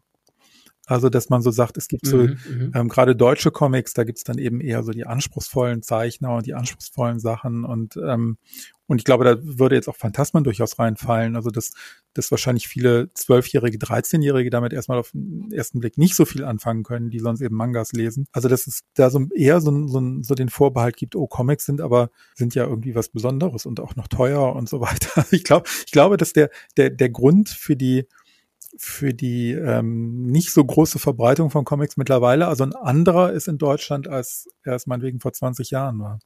Ja, dem würde ich zustimmen, absolut. Die sind auch ziemlich imposant, solche Graphic Novels, also damit kann man ja Leute erschlagen. Und ich bin so einer, ich habe sowas gerne im Schrank stehen, allein schon einfach, weil es gut aussieht, bevor noch bevor ich reingeguckt habe. Du hast ja also du hast schon erzählt, du hast, machst viel in Comics und wenn wir richtig informiert sind, dann hast du auch in den letzten 25 Jahren über 60 Romane veröffentlicht. Und man sollte meinen, ja, ich glaube, du wolltest was sagen, oder? Ähm, ja, nee, ich wollte, also in erster Linie bin ich, bin ich natürlich irgendwie Romanautor. Also ich habe mhm. irgendwie diese 60, 70 Romane geschrieben. Ähm, die Comics sind ja zum allergrößten Teil Adaptionen der Romane. Also das ist ja mhm. quasi eine, ja, Zweitverwertung klingt jetzt, klingt jetzt falsch. aber, aber das sind ja, sind ja Geschichten, sind ja Geschichten, die schon da sind, also die ich jetzt nicht für die Comics geschrieben habe. Ich habe ähm, tatsächlich, also abgesehen von diesen komischen Gespenstergeschichten da damals mit 20, ähm, habe ich tatsächlich irgendwie vor, auch so vor ungefähr 20 Jahren mal ein, ein komplettes Comic-Album geschrieben für den Dieter Jüd. Engel Pandoramicum heißt das, komischer Titel. Aber das war tatsächlich ein Comic, also ein Originalstoff, den ich fürs Comic geschrieben habe. Aber die anderen Sachen sind ähm, eben Adaptionen von Romanen. Und gar nicht, weil ich keine Lust hätte, Comics zu schreiben, sondern weil ich so wenig Zeit habe, das noch zu machen. Ich würde mich eigentlich gerne mal hinsetzen und äh, einen kompletten Comic nochmal schreiben, komme nur nie dazu. Ähm, aber von daher, also in erster Linie bin ich schon immer noch Romanautor der aber eben auch irgendwie mit Comics zu tun hat und auch mal Drehbücher schreibt und mittlerweile auch ziemlich viele Hörspiele schreibt. Das ist sehr gut, dass du das nämlich jetzt noch so gesagt hast, weil die eigentliche Frage war, weil es klingt so, als wärst du nonstop beschäftigt und gab es in deinem Leben einen Zeitraum, wo dir auch mal langweilig war? Nee, mir ist tatsächlich nie langweilig. Also ganz, ganz im Ernst. Ich weiß nicht, wie Langeweile funktioniert. Also höchstens mal, wenn ich irgendwie beim, keine Ahnung, im Wartezimmer sitze und, äh, und nichts zum Lesen dabei habe oder so. Dann kann es vielleicht mal sein, dass ich mich mal zehn Minuten langweile. Aber ansonsten, ich, ich weiß gar nicht, wie das geht. Also ich äh, weil, also wenn man mich irgendwo hinsetzt oder, oder mich hier irgendwie hinsetzt, ähm, könnte 50 Sachen gleichzeitig machen. Also ich weiß, ich habe eher das Problem, dass ich gar nicht weiß, was ich dann als nächstes machen soll. Also angefangen von irgendwas lesen, irgendwas angucken und irgendwas sehen, also quasi Geschichten konsumieren oder eben an meinen eigenen Geschichten zu arbeiten, an denen ich ja auch irgendwie an drei oder vier quasi gleichzeitig arbeiten könnte, wenn ich das wollte. Ich versuche immer nur an einer zu arbeiten, aber letztlich äh, habe ich halt immer doch mehrere im Kopf. Also Langeweile, nee, kenne ich, kenne ich wirklich nicht. Wir kommen zu den Rausschmeißerfragen. Das klingt jetzt immer so nach Abschied, aber der Part darf auch noch ein paar Minuten dauern. Wird er mit Sicherheit auch. Phantasmen, da geht's um Geister. Und da dürft ihr jetzt gerne ein bisschen diskutieren. Glaubt ihr, dass Geister existieren und falls ja, wie sehen sie aus? Also von mir ein klares Nein. und wie sehen sie aus? ja, ja, das ist dann schwierig. Ich weiß ja. nicht, Kai, glaubst du an Geister? Also Nee, ich würde gerne, aber ich äh, glaube an sowas alles nicht. Also das ist, ich bin da irgendwie sehr, ähm, ich glaube, zu geerdet irgendwie in diesen Dingen. Also ich fände es eigentlich toll, an sowas zu glauben. Ich finde es total schön und es gibt auch immer mal so Momente, in denen ich ja so mit dem Gedanken liebäugle, es könnte jetzt irgendwas Übernatürliches passiert sein, aber aber letztlich, wenn ich es dann doch genau betrachte, dann ähm, würde ich immer sagen, nein, gibt's nicht. Aber die Frage nach dem Aussehen ist eigentlich trotzdem interessant. Ne? Aber ich bin einfach auch schon so geprägt von diesen, von diesen bleichen, durchsichtigen Gestalten. Aber es, es gibt, äh, es, es gibt ja viele Möglichkeiten. Also die könnten ja äh, irgendwie aussehen. Ich finde eigentlich immer ganz äh, spannend, wie die in den japanischen Filmen aussehen mit diesen äh, langen Haaren. Mhm. Also das wären doch, wenn Geister unbedingt existieren müssten, dann hätte ich gerne solche. also ich glaube, wenn sie denn existieren würden, dann, dann tatsächlich eher in Form von einer, von einer Präsenz, die irgendwie da ist, also von, von irgendwas, ja, geistigem, äh, das, das, das man irgendwie spürt, also so eine Anwesenheit, die man spürt, aber ich glaube nicht, dass man sie sehen könnte. Weil letztlich sind, sind, sind ja Geister, sind ja eine, eine quasi überspitzte Form von, von Erinnerung an Personen. Und, ähm, und deshalb hm. glaube ich, ist es, ja, die überspitzte Form einer Erinnerung ist halt eine Präsenz, die man tatsächlich fühlen kann. Aber ich glaube, wirklich sehen könnte man Geister, wenn es sie gäbe, nicht. Aber was wäre denn gruseliger? So also eine Präsenz, die im, im, Raum ist, die keine Form hat, oder eben äh, der Geist mit den schwarzen langen Haaren? Ich glaube definitiv der Geist mit den langen Haaren. Ja, auf also, jeden Fall. Ähm, das, auf, auf, jeden Fall, klar. Den will ich hier nicht in der Ecke sitzen haben. Ich, ich stelle die nächste und zwar äh, würde ich mir gern vorstellen, wie es wäre, wenn ihr beide, Jurik und Kai, die Rollen tauschen würdet. Was würde der Kai zeichnen und was würde der Jurik schreiben? Was würde dabei rauskommen? Was würde er schaffen? Also der Kai würde auf jeden Fall irgendwelche richtig seltsamen Dinge zeichnen. Äh, ich habe ja früher, ich habe ja früher äh, Kurzgeschichten geschrieben im äh, Poetry Slam Rahmen und das war immer einfach immer das, woran ich halt gerade gedacht habe. Also die, diese Geschichten waren super assoziativ, äh, meistens irgendwie sehr gruselig, aber, aber definitiv das genaue Gegenteil von dem, was der Kai macht. Also gar kein Plot, auch keine richtige Handlung. Ich denke mal, okay, eine Gemeinsamkeit gibt's vielleicht. Es wäre wahrscheinlich auch trotzdem sehr visuell immer noch. Ja. Also ich habe ja mit, mit 15, 16, 17 ganz viel gezeichnet, also viel mehr gezeichnet als geschrieben und habe so Illustrationen für ja, so für die ersten Rollenspielmagazine und sowas gemacht. Also das mhm. war, ähm, es wurde tatsächlich, also ich bin tatsächlich sogar bezahlt worden für Zeichnungen. Die waren alle nicht gut, aber, ähm, aber es waren zumindest war es der Versuch, irgendwie sowas zu machen. Und das waren halt wirklich so ganz traditionelle High Fantasy Geschichten, also nicht Geschichten, mhm. sondern Illustrationen. Also das ist das, was ich, was ich eben tatsächlich mal gezeichnet habe. Ich glaube, heute also ich habe mich jetzt kürzlich ja nochmal versucht an so ein paar Zeichnungen, ähm, aber das war halt wirklich nur so aus Spaß, also mal so ein paar Sachen zum auszuprobieren und mal irgendwie so ein Zeichenprogramm auszuprobieren und so. Ich, ich kann da, also mein, mein Grundproblem war immer und auch damals schon, ähm, dass ich überhaupt keine Ahnung von menschlicher Anatomie habe. Also das war das, das war schon immer irgendwie mein, mein großes Manko. Ich konnte mir, ähm, ich konnte mir immer irgendwelche ähm, Szenerien ausdenken. Ich konnte mir auch irgendwie zur Not Kostüme ausdenken. Ich konnte mir vor allen Dingen immer so Sachen wie Beleuchtung und sowas ausdenken. Das ging immer alles. Aber es scheiterte dann eher an, äh, an der konkreten Ausführung von menschlicher Anatomie. Was auf der anderen Seite, was ist, was man lernen kann. Also ich hätte das wahrscheinlich lernen können. Dann würde ich dich, Kai, dann würde ich dich ganz viele Soldaten in Flugzeugen zeichnen lassen. Oh ja, das, das habe ich mir schon gedacht, dass das deine Lieblingsszenen in Phantasmen ja. waren. ähm, ja, das ist, äh, ich glaube, sowas ist, äh, also das, da, da, das bewundere ich auch wirklich sehr. Also diese Gedulds, ähm, die, diese Geduldsgeschichten dann eigentlich beim Comiczeichnen. Also, weil man muss ja, glaube ich, ganz viele Sachen zeichnen, auf die man gar keine Lust hat. Also so Sachen wie Autos oder keine Ahnung, also der Klassiker sind Pferde. Viele Comiczeichner hassen es, Pferde zu zeichnen. ähm, also lese ich zumindest immer. Und trotzdem zeichnen sie dann, müssen sie dann irgendwann mal welche zeichnen. Äh, das stelle ich mir ganz grauenvoll vor, wenn man dann irgendwie Pferde hasst oder zumindest Zeichnen von Pferden hasst und dann plötzlich irgendwie einen Western zeichnen muss und auf jedem, in jedem dritten Panel irgendwie 35 Pferde hat.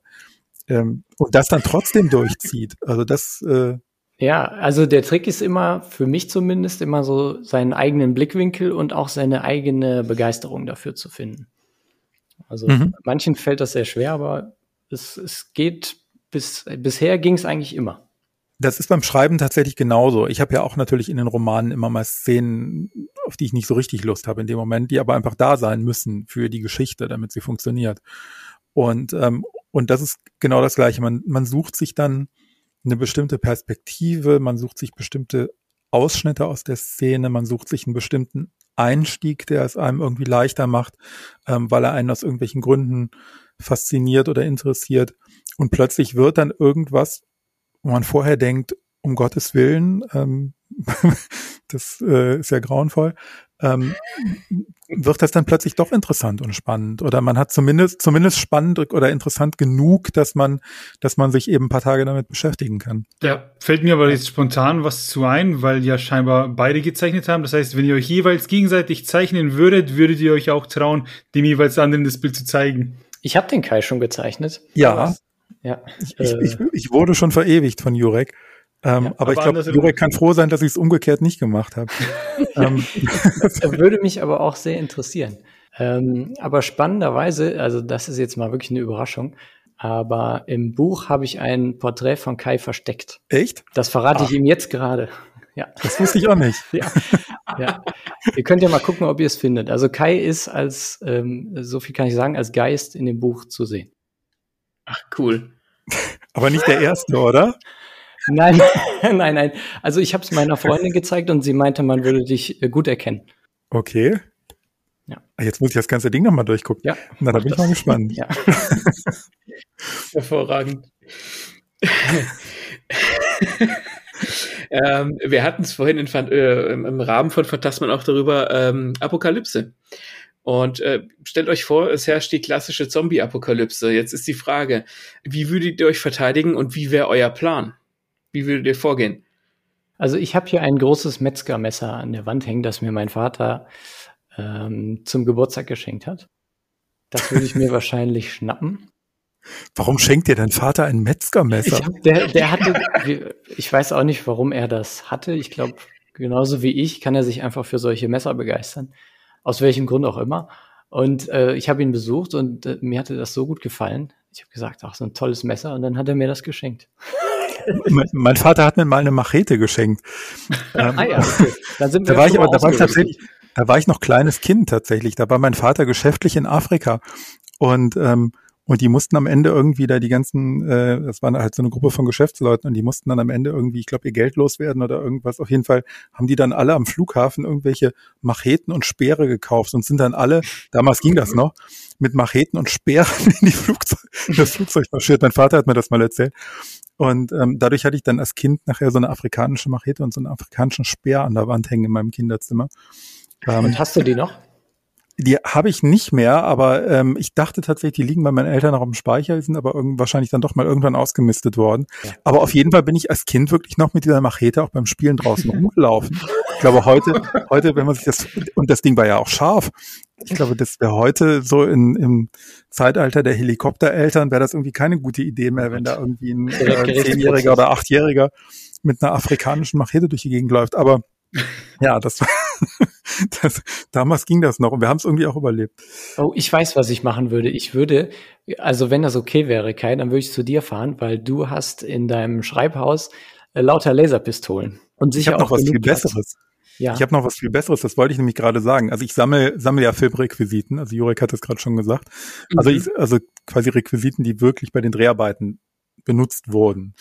Ähm, die kann man halt kaufen und ähm, ich habe da irgendwie eine ganze Menge von.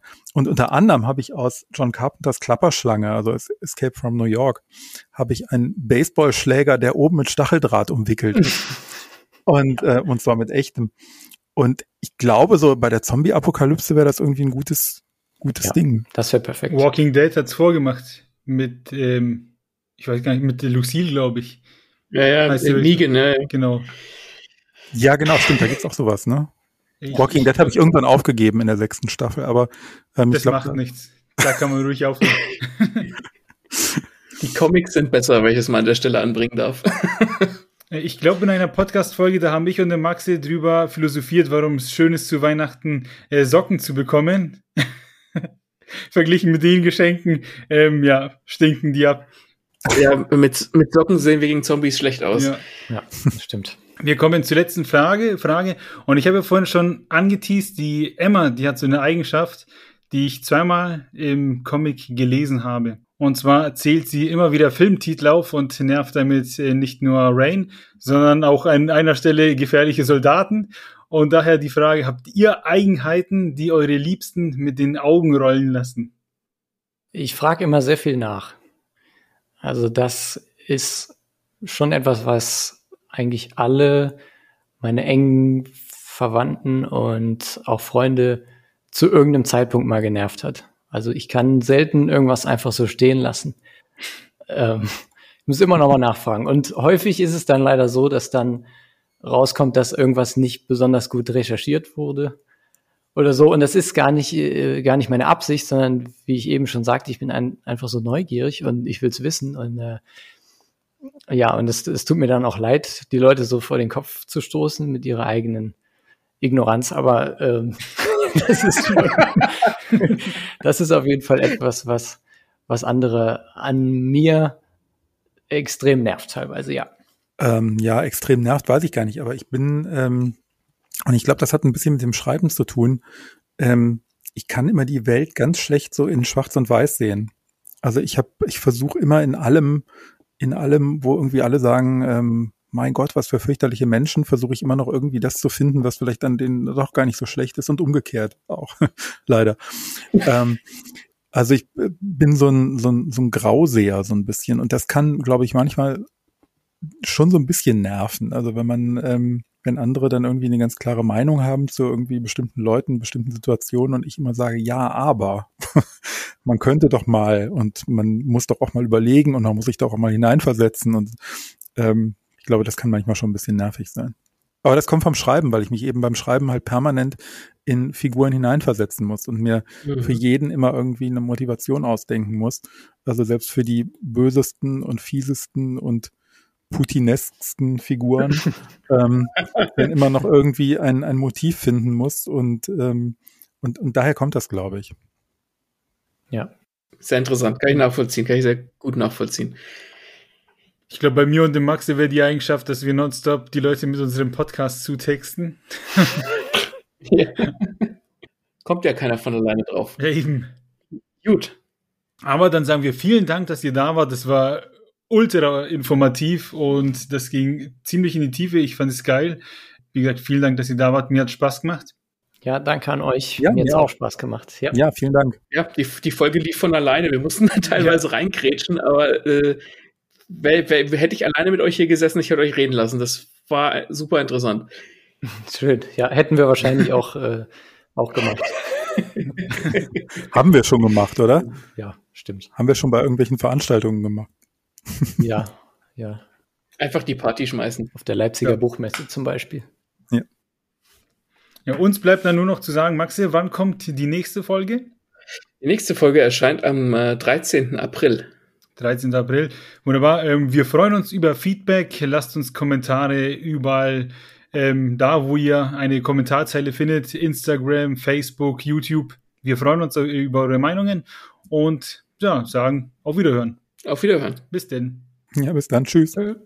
Also vor ein paar Jahren, da habe ich mal mit meinen äh, Zeichnerfreunden so eine, so einen, ähm, es ist jetzt kein Wettbewerb gewesen, aber ja, so eine Challenge.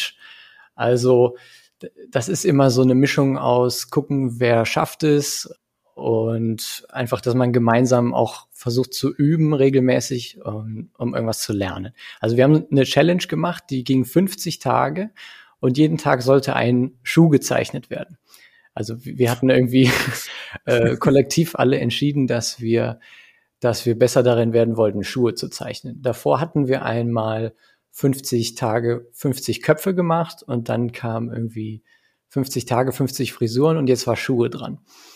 So, und für diese Herausforderung habe ich mir überlegt, jetzt wollte ich mal herausstechen äh, aus der Masse wir haben das dann immer so auf Facebook hochgeladen und da wollte ich also dann, dass mein Post immer der äh, ist, der allen ins Auge springt jeden Tag. Und habe dann beschlossen, nicht nur eine einfache Zeichnung zu machen, sondern jeden Tag so ein kleines Gouache-Gemälde. Also ähm, eine Gouache ist sowas wie eine, man muss sich das vorstellen wie eine, ähm, wie eine deckende Wasserfarbe. Mhm. mhm. Also, und ähm, war also sehr aufwendig. Also jeden Tag saß ich da zwischen einer bis teilweise drei Stunden dran und habe so einen Schuh wirklich abgemalt. Also ist, die Schwierigkeit war überhaupt erstmal 50 Schuhe zusammenzukriegen. Äh, ich habe dann auch Spenden angenommen von, ähm, von all meinen Freunden und so, äh, wenn ich mal irgendwo zu Besuch war oder so. Also äh, das, das war schon äh, sehr, sehr aufwendig. fremde Schuhe in deiner Wohnung stehen. also die größten, der größte Teil war tatsächlich von mir selber. Ich hatte kurz vorher, ähm, war mein Opa gestorben und äh, der hatte mir all seine Schuhe vermacht. Ähm, das war also dann schon, äh, schon an, an und für sich genug. Ähm, um so ja zwei Drittel etwa abzudecken. Naja, jedenfalls äh, dann war ich irgendwann fertig und hatte dann halt so diesen wirklich riesen Haufen von von Schuhgemälden äh, rumliegen und war super stolz. Also ich habe auch echt viel gelernt über über Malen und über Licht. Äh, das das war wirklich toll. Und ich war super stolz. Und dann haben wir uns mit dieser Illustratorengruppe äh, haben wir uns getroffen wie jeden Dienstag immer. Ähm, da treffen wir uns immer in Köln. Im Moment nur übers Internet, weil immer noch Corona ist, aber damals noch dann immer in so einer Kneipe.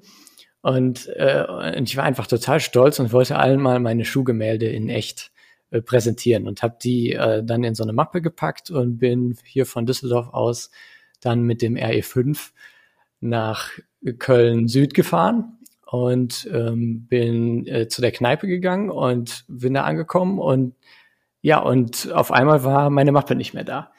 Äh, und ähm, ich, ja, ich hatte die im Zug liegen lassen. Äh, all meine äh, 50 Schuhgemälde, mit denen ich also eineinhalb Monate äh, verbracht hatte, waren jetzt einfach, habe ich im Zug liegen gelassen. Da haben mich natürlich erstmal alle gepflegt ausgelacht. Ähm, wie es sich auch gehört und dann, und dann überlegt, was machen wir jetzt? Oder was mache ich jetzt? Und dann dachte ich, okay, den RE5, den, den kenne ich, mit dem bin ich schon viel immer gefahren. Der fährt nach Koblenz und wieder zurück. Dann dachte ich, vielleicht habe ich ja Glück und ähm, habe im Internet nachgeguckt, wann dieser selbe RE wohl in Koblenz ist, wieder zurückfährt und wann er dann wieder in Köln Süd ist. Und das war dann irgendwie in einer Stunde. Und dann bin ich eine Stunde später bin ich aufgestanden, bin wieder zum Bahnhof gegangen. Da kam der L5. Ähm, bin ich in die eine Tür eingestiegen, wo ich ungefähr gedacht habe, ich, ich kenne äh, da den Bahnhof, das ist so ein, so ein Sackbahnhof, also da fährt der Zug vor, vorwärts rein und rückwärts wieder raus. Dann habe ich überlegt, okay, hier ungefähr habe ich gesessen, bin da, da eingestiegen, ja, da lag meine Mappe noch immer auf der Gepäckablage. Dann bin ich am selben äh, Bahnhof wieder äh, schnell ausgestiegen und bin wieder zurück in die in die Kneipe und habe äh, hab mit allen gefeiert, dass ich meine Schuhe wieder hatte. Ja, gut. Aber du, da kannst du froh sein, dass du irgendwie in dem Monat Schuhe gemalt hast und nicht, keine Ahnung, nackte Frauen oder irgendwas. Weil das wäre schon. ja, die wären wahrscheinlich weg hätte es gefreut. Ja. Das stimmt. wer, wer weiß, wer da so äh, auf der Strecke unterwegs ist. Ich meine, irgend, es gibt einen Fetisch für alles. Ja, gerade für Schuhe.